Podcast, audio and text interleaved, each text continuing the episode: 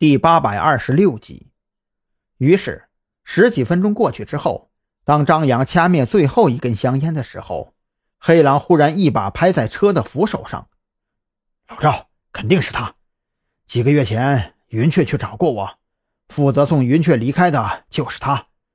现在，云雀就在山南市，这下就对上了。”张扬一愣，当即心中一喜。正愁着怎么引导黑狼去怀疑云雀，没想到这货还挺上道的。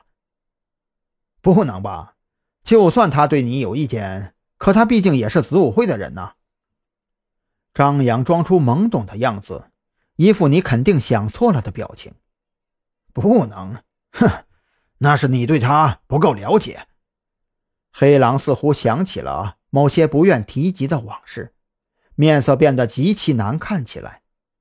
那个女人就是天使和魔鬼的结合体，永远不要被她天使一样的外表所欺骗。我觉得黑狼这话有道理。云雀现在希望踹开黑狼和张扬合作，可是张扬对云雀并不信任，再加上鬼佬跟云雀脱不了干系，他肯定会把黑狼你作为首要的合作对象。那么。如果黑狼你被抓了或者死了呢？雪儿说到这里就不再继续说下去了，脸上露出一抹骇然。好深的算计啊！呵呵，还真是要把我往死里整啊！黑狼深吸了一口气，他可不会像张扬一样被条条框框所束缚。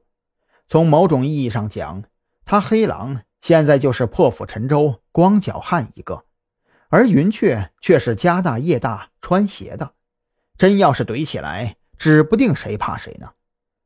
说到这里，黑狼和雪儿的目光都汇聚到了张扬的身上。你们别看我呀，张扬紧皱着眉头。你们说的问题，我想不明白，也懒得想明白。我就想知道夏明到底还能不能弄死了。夏明活着一天，对我来说，这就是一颗定时炸弹。定时炸弹。你们懂不懂？我们现在谈的就是夏明的问题。黑狼想通了其中关键之后，反倒是淡定了下来。我现在对夏明是彻底没辙了，但是云雀肯定留有后手。你听我给你分析分析。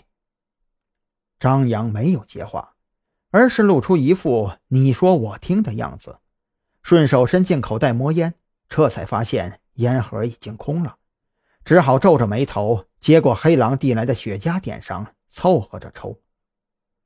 你想想看，云雀想借着你的东风更上一层，这一点已经可以肯定了，对吧？黑狼说完这话，见张扬点头认可，这才一拍大腿，接着说道：“那么问题来了，他处心积虑的破坏掉我们这边的灭口计划，追根逐源，其目的……”无非是逼着你放弃跟我合作，而转向他。那么他凭什么肯定我的计划失败了之后，你就肯定会转头向他呢？很显然，他手里留有后手，或者说他有自信，在我这边失手已经惊动到特侦局和刑警队的情况下，还有很大把握除掉夏明。好像有点道理。张扬心里乐开了花，他觉得黑狼的脑袋简直是太有才了。自己只是和雪儿一起开个头，没想到这子虚乌有的事情，愣是让他给分析的头头是道。有道理吧？既然你觉得有道理，接下来就好办多了。黑狼咧嘴一笑，目光中闪烁着凶光。他觉得这么多年来。积累起来的陈年旧账，也是时候该拎出来好好清算一番了。的确好办多了，我把你打死，就说你拒捕被击毙，一来呢刷了我在赵军那儿的信任度，二来也好让云雀更加相信我跟他合作的决心。张扬煞有其事地喷出一口雪茄，平淡的语气说出来的话，却让黑狼差点直接掏枪出来。